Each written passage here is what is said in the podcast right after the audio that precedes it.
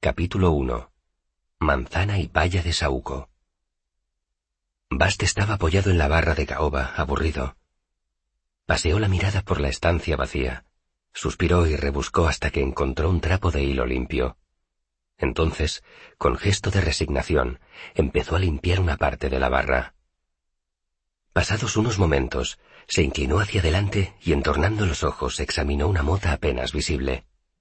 La rascó y frunció el entrecejo al ver la mancha de grasa que había dejado con el dedo. Se encorvó un poco más, echó el aliento sobre la barra y la frotó con ímpetu. Luego se detuvo, volvió a exhalar con fuerza sobre la madera y escribió una palabra obscena en la película que había formado el vaho. Dejó el trapo y avanzó entre las mesas y las sillas vacías hacia las amplias ventanas de la taberna. Se quedó allí de pie largo rato, contemplando la calle polvorienta que atravesaba el centro del pueblo. Bast dio otro suspiro y empezó a pasearse por la estancia. Se movía con la elegancia desenfadada de un bailarín y con la perfecta indolencia de un gato. Pero cuando se pasó las manos por el cabello oscuro, su gesto reveló inquietud. Sus ojos azules recorrían incesantemente la habitación, como si buscaran una salida, como si buscaran algo que él no hubiera visto ya un centenar de veces. Pero no había nada nuevo. Mesas y sillas vacías, taburetes vacíos junto a la barra. Detrás de ésta, sobre un aparador, se erguían dos barriles inmensos, uno de whisky y el otro de cerveza.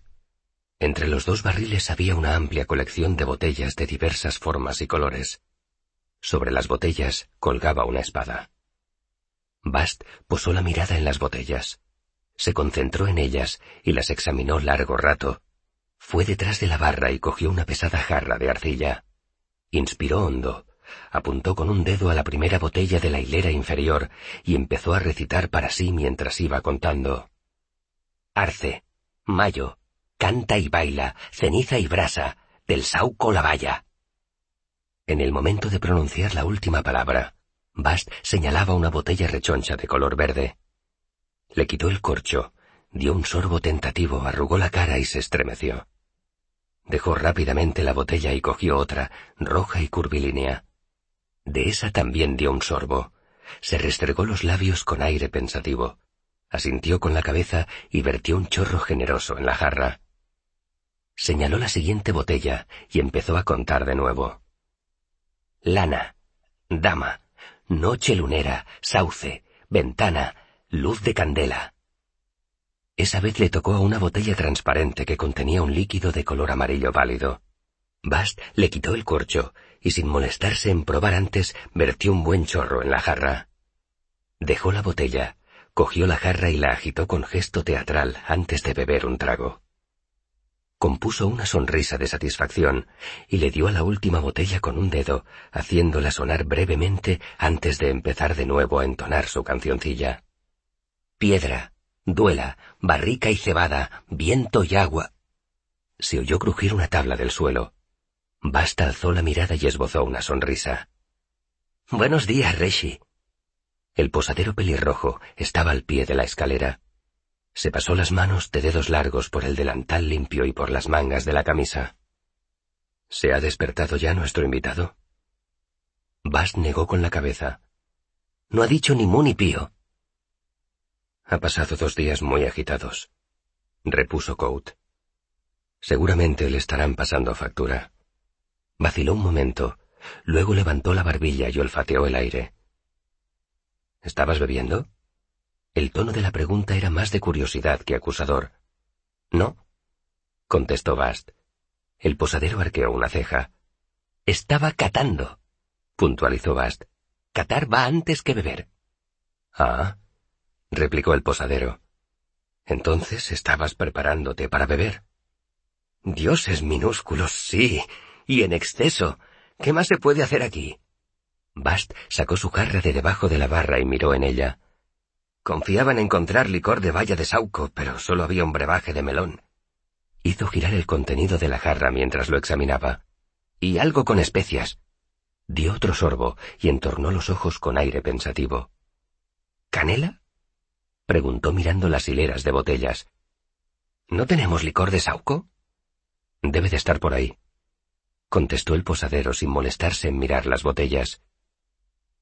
Deja eso un momento y escúchame, Bast. Tenemos que hablar de lo que hiciste anoche. Bast se quedó muy quieto. ¿Qué hice, Reshi? Detuviste a esa criatura del Mael, dijo Coat. Ah. Bast se relajó e hizo un ademán quitando la importancia. Solo lo paré un poco, Reshi, nada más. Te diste cuenta de que no era simplemente un loco, dijo Coat meneando la cabeza. Trataste de prevenirnos. Si no llegas a ser tan rápido. No fui muy rápido, Reshi. Bast frunció el entrecejo. Mató a Shep. Bajó la mirada hacia las tablas del suelo, bien fregadas, cerca de la barra. Shep me caía bien. Todos pensarán que nos salvó el aprendiz del herrero, dijo Coat, y seguramente sea mejor así. Pero yo sé la verdad. Si no llega a ser por ti, ese monstruo se los habría cargado a todos. Eso no es cierto, Reshi, lo contradijo Bast. Tú lo habrías matado sin ninguna dificultad. Lo que pasa es que yo me adelanté.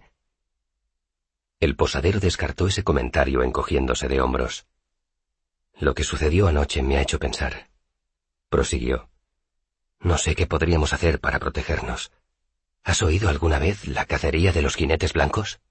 Esa canción era nuestra antes de que os la apropiarais, Reshi, respondió Bast con una sonrisa.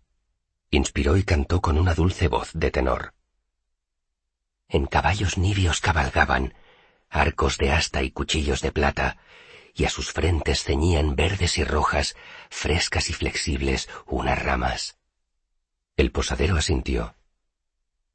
Esa es precisamente la estrofa en que estaba pensando, dijo. ¿Crees que podrías ocuparte mientras yo lo preparo todo aquí? Basta sintió con entusiasmo y salió disparado. Sin embargo, antes de entrar en la cocina, se detuvo y preguntó con ansiedad. No empezaréis sin mí, ¿verdad? Empezaremos tan pronto como nuestro invitado haya comido y esté preparado, respondió Coat, y al ver la expresión de su joven alumno, se ablandó un poco. De modo que calculo que tienes un par de horas. Bast echó un vistazo al otro lado del umbral y vacilante volvió a mirar al posadero. Este, divertido, esbozó una sonrisa. Si no has vuelto para entonces, te llamaré antes de empezar. Y ahuyentándolo con un gesto de la mano, añadió, Vete ya. El hombre que se hacía llamar Coat realizó su rutina habitual en la posada roca de guía. Se movía como un mecanismo de relojería, como un carromato que avanza por las profundas roderas de un camino.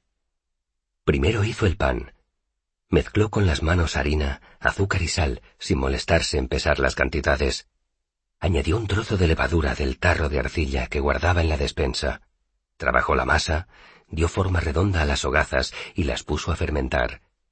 Con un badil retiró la ceniza acumulada en el horno de la cocina y encendió el fuego. A continuación, fue a la taberna y prendió la leña en la chimenea de piedra negra que ocupaba la pared norte, después de barrer la ceniza del inmenso hogar. Bombeó agua, se lavó las manos y subió una pieza de cordero del sótano. Recogió encendajas, entró más leña, golpeó el pan, que empezaba a subir, y lo acercó al horno, ya caliente. Y de pronto ya no había nada más que hacer. Todo estaba preparado, todo estaba limpio y ordenado. El posadero pelirrojo se quedó de pie detrás de la barra, su mirada fue regresando poco a poco de la distancia para concentrarse en la posada, en aquel momento y en aquel lugar, y acabó deteniéndose en la espada que colgaba en la pared por encima de las botellas. No era una espada especialmente bonita, ornamentada ni llamativa. Era amenazadora en cierto modo, como lo es un alto acantilado. Era gris, sin melladuras y fría al tacto. Estaba tan afilada como un cristal roto. Tallada en la madera negra del tablero había una única palabra. Delirio. El posadero oyó unos pasos pesados en el porche de madera. El pasador traqueteó ruidosamente sin que llegara a abrirse la puerta, y a continuación se escucharon un retumbante Hola y unos golpes. Un momento. gritó Coat. Se apresuró hacia la puerta principal y giró la enorme llave metida en la resplandeciente cerradura de latón. Al otro lado estaba Graham, con la gruesa mano en alto, a punto de llamar de nuevo. Al ver al posadero, en su rostro curtido se dibujó una sonrisa. ¿Ha tenido que abrir hoy vas por ti otra vez? preguntó. Coach sonrió, tolerante. Es buen chico, continuó Graham. Un poco nervioso, quizá. Pensaba que hoy no abrirías la posada. Carraspeó y se miró los pies un momento. No me habría sorprendido, dadas las circunstancias. Coach se guardó la llave en el bolsillo. La posada está abierta, como siempre. ¿En qué puedo ayudarte? Graham se apartó del umbral y apuntó con la barbilla hacia afuera, donde había tres barriles junto a una carreta. Eran nuevos, de madera clara y lustrada y con aros de metal reluciente. Ya sabía que anoche no podría dormir y aproveché para terminar el último. Además, he oído decir que los Benton vendrán hoy con las primeras manzanas tardanas. Te lo agradezco. Los he apretado bien para que aguanten todo el invierno. Graham se acercó a los barriles y, orgulloso, golpeó uno de ellos con los nudillos. No hay nada como una manzana de invierno para que el hambre no duela. Miró a Coat con un destello en los ojos y volvió a golpear el barril. ¿Duela? ¿Lo has captado? Las duelas del barril. Coat gruñó un poco y se frotó la cara. Graham rió para sí y pasó una mano por los brillantes aros de uno de los barriles. Nunca había hecho un barril con cercos de latón, pero me han quedado bien. Si ceden un poco, me avisas y los ajustaré. Me alegro de que hayas podido hacerlos, dijo el posadero. En el sótano hay mucha humedad. El hierro solo aguantaría un par de años sin oxidarse. Tienes razón, coincidió Graham asintiendo. La gente no suele pensar a largo plazo. Se frotó las manos. ¿Me echas una mano? No quiero que se me caiga uno y te deje marcas en el suelo. Se pusieron a ello.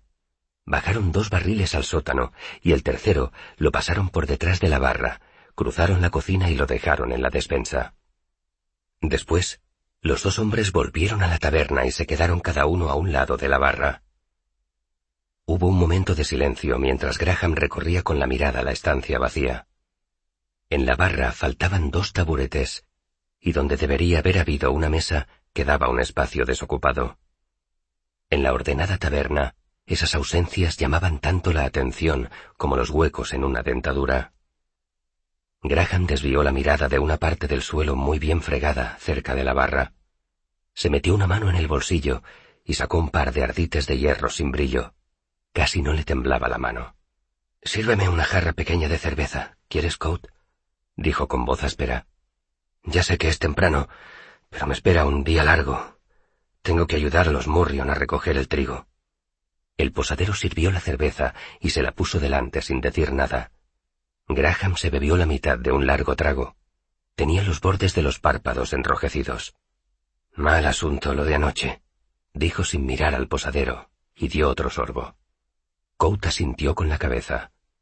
Mal asunto lo de anoche. Lo más probable era que Graham no hiciera ningún otro comentario sobre la muerte de un hombre al que había conocido toda la vida. Aquella gente lo sabía todo de la muerte. Sacrificaban ellos mismos sus animales, morían de fiebres, de caídas o de fracturas que se complicaban. La muerte era como un vecino desagradable. No hablabas de él por temor a que te oyera y decidiera pasar a hacerte una visita.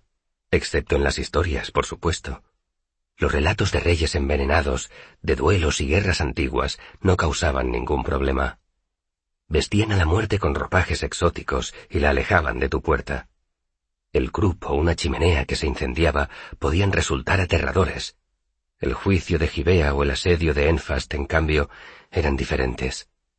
Las historias eran como oraciones, como conjuros musitados a altas horas de la noche, cuando caminabas solo en la oscuridad eran como amuletos de medio penique que le comprabas a un mercachifle por lo que pudiera pasar. ¿Cuánto tiempo va a quedarse por aquí ese escribano? preguntó Graham al poco rato, y su voz resonó dentro de su jarra. Quizá debería pedirle que me pusiera por escrito algunas cosas, por si acaso. Frunció un poco la frente. Mi padre siempre los llamaba codicilios. No recuerdo cuál es su verdadero nombre. Si se trata de bienes tuyos de los que tiene que ocuparse otra persona, se llama transmisión de bienes, dijo el posadero con naturalidad. Si se refiere a otras cosas, se llama mandamos de últimas voluntades. Graham miró a su interlocutor y arqueó una ceja.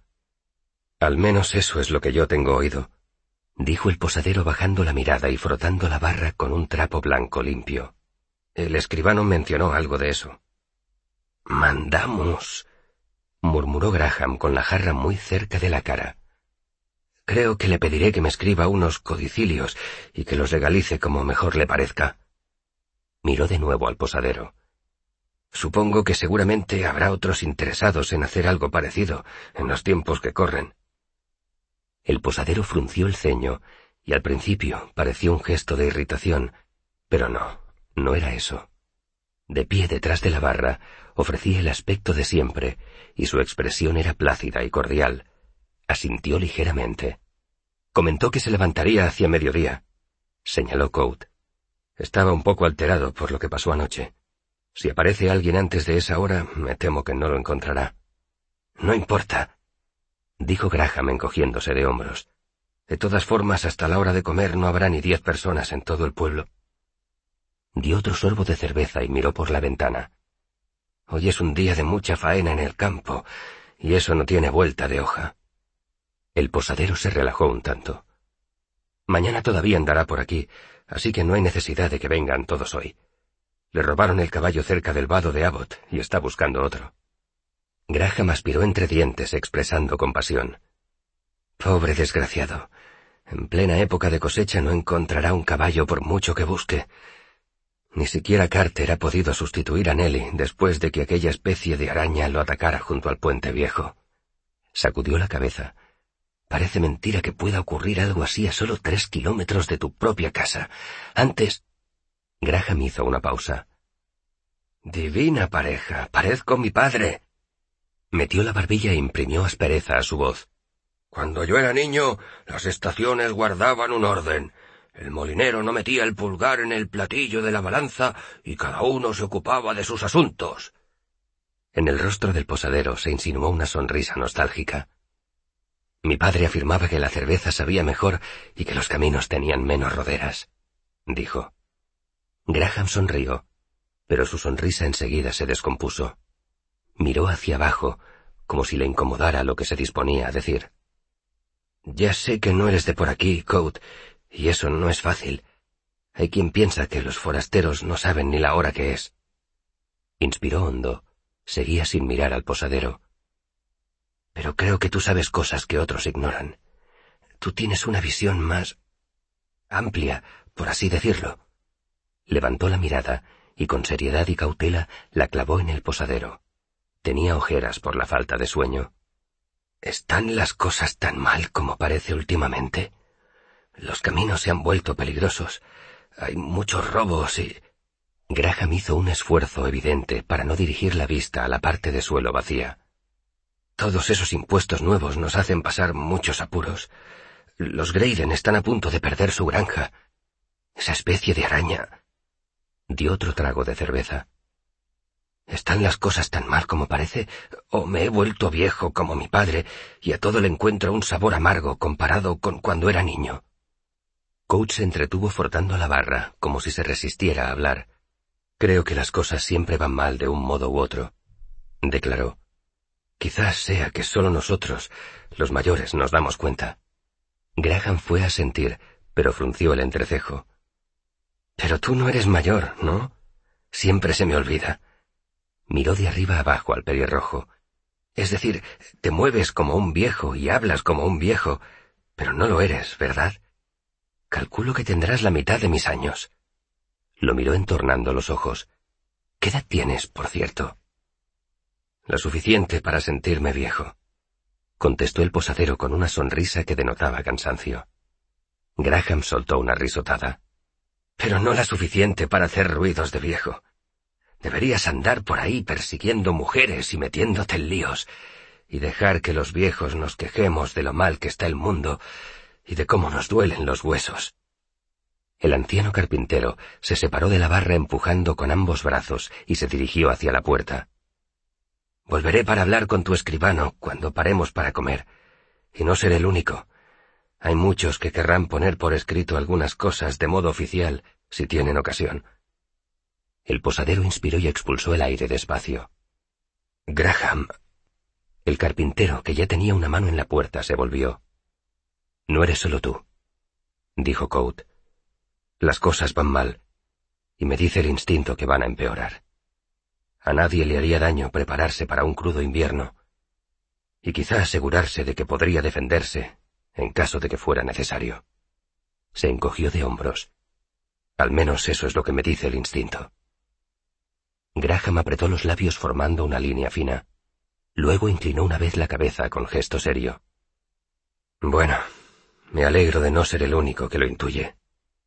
Entonces forzó una sonrisa y empezó a remangarse la camisa, al mismo tiempo que se volvía hacia la puerta y decía, Pero hay que aprovechar mientras se pueda.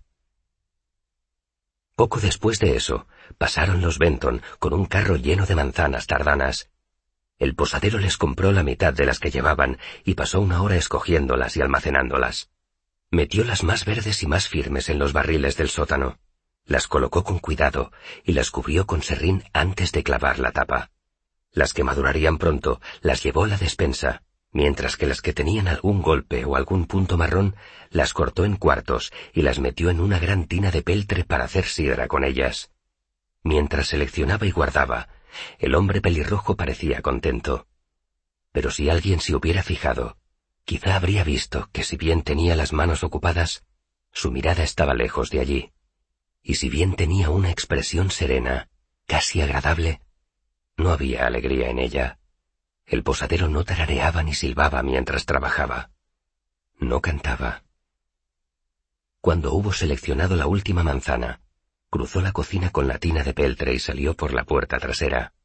Era una fría mañana de otoño, y detrás de la posada había un pequeño jardín privado resguardado por unos árboles. Coat echó un montón de manzanas cuarteadas en la prensa de madera y enroscó la tapa hasta que ésta empezó a ofrecer resistencia. A continuación, se arremangó la camisa hasta más arriba de los codos, asió el mango de la prensa con sus largas y elegantes manos y lo hizo girar. La tapa descendió, juntando primero las manzanas y luego triturándolas. Girar y asir. Girar y asir. Si hubiera habido allí alguien mirando, se habría fijado en que aquel hombre no tenía brazos blancuchos de posadero. Cuando hacía girar el mango de madera, se le marcaban los músculos de los antebrazos duros como cuerdas retorcidas. En la piel se le dibujaba un entramado de cicatrices viejas. La mayoría eran pálidas y finas como las grietas del hielo invernal. Otras eran rojas y terribles, y destacaban en su piel clara. Las manos del posadero asían y giraban, asían y giraban. Solo se oían el crujido rítmico de la madera y el chorrito lento de la sidra al caer en el cubo que había debajo. Aquella operación tenía ritmo, pero le faltaba música. Y la mirada del posadero era ausente y cargada de tristeza. Los ojos de un verde tan pálido que casi parecían grises.